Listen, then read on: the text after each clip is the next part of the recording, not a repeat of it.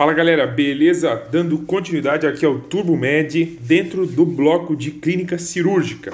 Hoje vamos falar sobre câncer gástrico. Falou em câncer gástrico, câncer de estômago, precisamos pensar em adenocarcinoma, né? O adenocarcinoma que é principal tipo aí e vai estar presente em 90% dos cânceres gástricos. Então pensou em câncer gástrico, pensou em adenocarcinoma. Primeiramente, para a gente poder avaliar esse paciente, vamos pensar aqui nas manifestações clínicas, né? É, esse câncer, em geral, né, dos estágios iniciais, ele é, na maioria das vezes, assintomático, na grande maioria das vezes. Quando a gente está já em estágios avançados da doença, nós podemos ter né, dispepsia, dor epigástrica, perda ponderal, anemia ferropriva, disfagia, melena e saciedade precoce. É, então, esses daí são as manifestações clínicas gerais. Agora, quando a gente já tem né, é, sinais de doença avançada, né, linfonodos ou massas abdominais palpáveis, existe algumas aqui que a gente precisa saber, tá? Que é importante para a gente, é, pensando aqui em câncer gástrico. Nós temos o linfonodo de Virchow, é, Irmã Maria José, massa, né? É, linfonodo Irmã Maria José, é, prateleira de Blammer, linfonodo de Irish e tumor de Krukenberg, né?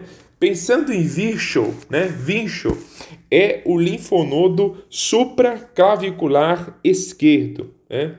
Irmã Maria José é, o infil, é uma infiltração, né? Uma massa, vamos dizer assim, periumbilical palpável, né? Aqui não é um linfonodo, né? Prateleira de Blammer, tá? É metástase peritoneal, fundo, no fundo de saco de Douglas, tá? Especialmente prateleira de Blammer, metástase peritoneal. Irish é um linfonodo, né? Um nódulo axilar esquerdo. E o tumor de Krukenberg é uma massa ovariana palpável. Então, novamente, Virchow Irmã Maria José, Praterela de Blammer, Iriche e tumor de Krukenberg.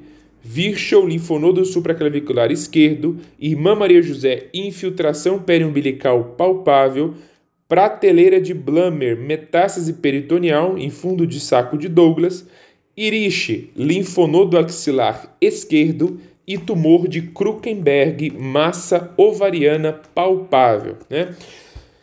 Joanã, quando eu vou suspeitar de doença avançada, pensando em câncer gástrico, sempre que eu tiver ascite, massa abdominal e linfonodos à distância, tá? E agora especificamente alguns sintomas de metástases: fígado, icterícia e dor em quadrante superior direito, pulmão, tosse e peritônio, que é a grande, grande maioria das vezes, né, que é o principal sítio de metástase, ascite e massa palpável. Então, esse aí é uh, as manifestações clínicas, né, do câncer gástrico. Atenção aqui, né, o exame físico tem que ser um exame físico completo e aí depois, né, endoscopia e biópsia, né, a avaliação do câncer gástrico é extremamente importante o exame físico completo. Por quê?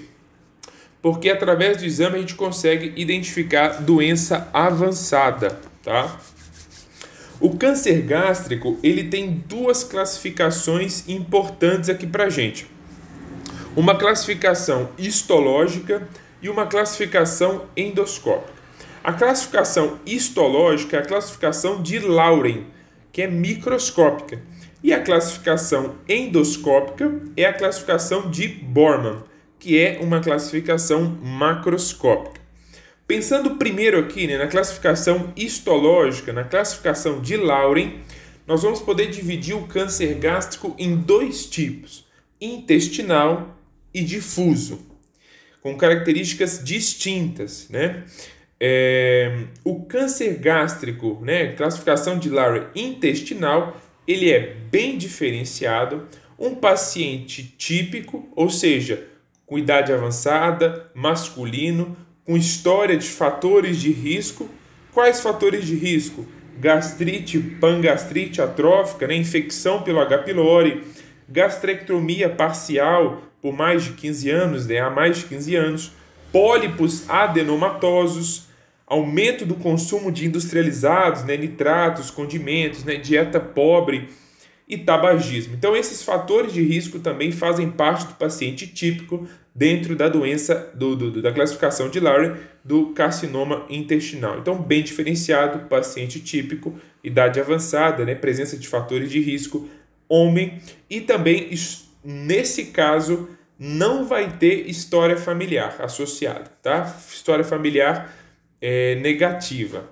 Agora, pensando no segundo tipo né, da classificação de Lauren, que é o difuso, falamos do intestinal, agora falando do difuso, é o inverso, né? menos diferenciado.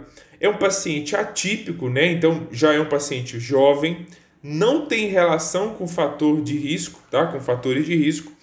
É, a prevalência entre homem e mulher é semelhante. Aqui vai ter um componente importante que é o componente da história familiar, né? Tá associado. E outra coisa, tipagem sanguínea A. Tá vendo como é que é atípico? Então, paciente tipagem sanguínea A existe uma correlação com é, classificação difuso de Lauren. Beleza? Agora, pensando na classificação de Borman, que é uma classificação endoscópica, ou seja, macroscópica, nós podemos dividir em cinco, tá? Primeiro, Polipoide não ulcerado, lembrando que aqui é uma visão endoscópica, então é um pólipo, uma lesão vegetante sem úlcera, né? Polipoide não ulcerado, né? Lesão vegetante sem úlcera, isso é a classificação 1. 2. Quando já tem ulceração, né? Então é ulcerado, só que no caso possui bordas nítidas, regulares, sem infiltração.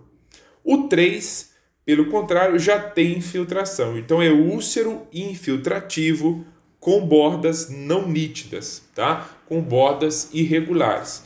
Esse, é, esse grau, né, o grau 3, que é úlcero infiltrativo com bordas não nítidas, em geral é a apresentação mais comum de se encontrar o câncer gástrico, tá?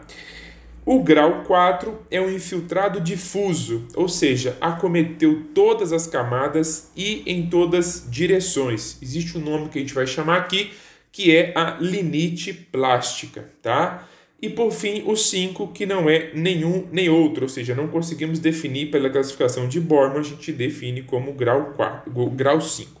1. Um, pólipo não cerado, né? 2. Ulcerado com bordas nítidas, sem infiltração. 3. Úlcero infiltrativo com bordas não nítidas. 4. Infiltrado difuso ou linite plástica. Beleza? Então, agora a gente vai pensar, Jona, como vamos fazer o diagnóstico? O diagnóstico é endoscopia com biópsia, tá? Então, também endoscopia com biópsia. E semelhante ao câncer de esôfago, a gente precisa saber quais exames vamos utilizar para fazer o estadiamento, tá? Que também vai ser o TNM. Então, para o T, a gente vai utilizar o ultrassom endoscópico, tá? Para o N, a gente também vai usar o ultrassom endoscópico e vamos utilizar aqui a PAF, tá? Mais a tomografia de abdômen. Então, ultrassom endoscópico com PAF mais tomografia de abdômen para ver o N. E o M, né, para ver se tem metástase, a gente vai fazer a tomografia tóraco-abdominal. Né? Então, de tórax e abdômen, mais importante, laparoscopia, tá? Porque é, a gente vai poder, dessa forma, com a laparoscopia, avaliar a presença de metástase peritoneal e também avaliar se é possível, se tem ressecabilidade, tá? Isso tudo através da tomografia tóraco-abdominal. Desculpa, através da laparoscopia. Então, T, ultrassom endoscópico, N, ultrassom endoscópico com PAF, mais TC de abdômen, M, TC tóraco-abdominal, mais laparoscopia, e aí a gente usa esses exames para fazer o estadiamento. Pensando em estadiamento, nós vamos lembrar aqui é, de alguns detalhes também, né? Não vamos estender muito, mas principalmente aqui, né? T1A e T1B. T1A é mucosa, T1B é submucosa. Do T é isso que a gente precisa gravar. Por quê? Porque T1A, mucosa, T1B, submucosa, estão dentro da classificação do que a gente chama de câncer gástrico precoce. Tá? É, o câncer gástrico precoce é isso, é quando o câncer está restrito à mucosa e submucosa, independente de metástase em linfonodos, tá? A gente pode tentar fazer a mucosectomia endoscópica. Lembrar que é diferente de tumor inicial, tá? Câncer gástrico precoce. Outra coisa que é importante é, é os linfonodos, né? N0 não tem linfonodos, N1 1 a 2 linfonodos, N, N2 3 a 6 linfonodos, N3 7 ou mais linfonodos. Houve uma mudança que agora o N3 tem N3A e N3B. N3A 7 a 15 linfonodos, N3B maior mais que 15 linfonodos, tá? Pensar que sempre eu vou precisar ressecar no mínimo 16 linfonodos. Isso é o TNM de 2018. Vou fazer uma linfadenectomia D2 estendida, tá? Ressecar no mínimo 16 linfonodos. Por fim, aqui agora o tratamento, tá? O tratamento que nós vamos dividir em inicial ou curativo. Também, né? Paliativo, né? Nos casos avançados, né? mas é, inicial quando é T1A, né? Quando é o câncer gástrico precoce, né? É, que é a mucosectomia endoscópica, tá? É, e aí, em geral, né, vai ser tipo 1 de Bormann, intestinal de Lauren, menor que 2 centímetros e sem linfonodos. Então, nessas condições, T1A, nós podemos fazer a mucosectomia endoscópica, tá? E a partir disso, né, a partir desse estadiamento, pensando aqui né, em tumor que não tem metástase, né, então a gente vai poder fazer uma abordagem curativa, tá? Então tem que ser M0. E aí nós vamos fazer gastrectomia mais linfadenectomia D2 estendida, tá? E aí, o tipo de gastrectomia vai ser conforme a localização do tumor, tá? Se for um tumor no terço distal, nós vamos fazer uma gastrectomia subtotal mais reconstrução a é, Biholtz 2 ou em Y de Ru, tá? É, e se o tumor for proximal e médio, nós vamos fazer a gastrectomia total, tá? Mais reconstrução em Y de Ru. Então, no terço distal, subtotal mais reconstrução Biholtz 2 ou Y de Ru, que é a gastrojejunostomia proximal e médio, gastrectomia total, mais Y de Ru, que é a esôfago, esôfago jejunostomia, tá? E aqui lembrando então que o tratamento curativo, curativo na ausência de metástase é gastrectomia mais linfadenectomia D2, tá? Estendido. E aí a paliação, claro, diante de metástase. Beleza, galera? Então, terminamos aqui o câncer gástrico. Um grande abraço e até a próxima. Valeu!